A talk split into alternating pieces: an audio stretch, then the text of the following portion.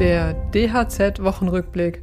Heute mit Annabel Aulela und folgenden Nachrichten.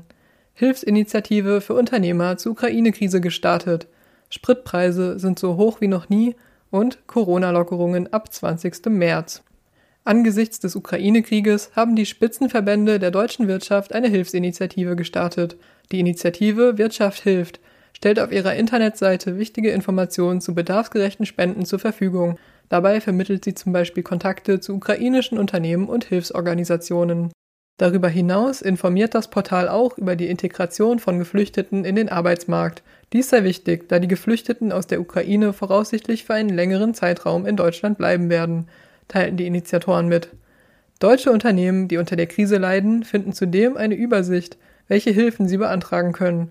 Interessierte können die Seite unter www.wirtschafthilft.info erreichen. Benzin und Diesel sind an der Zapfsäule so teuer wie noch nie. Die 2-Euro-Marke wurde diese Woche an vielen Tankstellen durchbrochen. Im bundesweiten Durchschnitt kostet ein Liter Super E10 derzeit 2,10 Euro. Der Preis für einen Liter Diesel liegt bei 2,15 Euro. Hauptgrund für die stark steigenden Kraftstoffpreise ist die zunehmende Nervosität am Rohölmarkt. Deutschland importiert rund ein Drittel seines Rohöls aus der Russischen Föderation. Durch den Krieg steigen die Befürchtungen, dass es zu Lieferausfällen oder einem Importstopp kommen könnte. Dies treibe die Notierung deutlich nach oben, erklärte der ADAC. Ab dem 20. März sollen die bestehenden Corona-Beschränkungen in Regionen mit normaler Infektionslage fast vollständig entfallen. Jedoch können die Landesregierungen eine Masken- oder Testpflicht für bestimmte Bereiche des öffentlichen Lebens beschließen.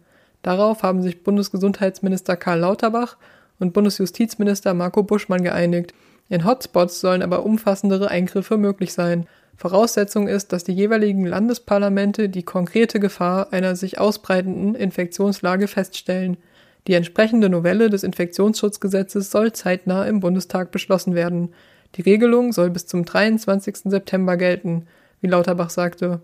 Weitere Nachrichten für das Handwerk sowie praktische Hilfen für Unternehmer finden Sie immer auf dhz.net oder in unserem kostenlosen Newsletter.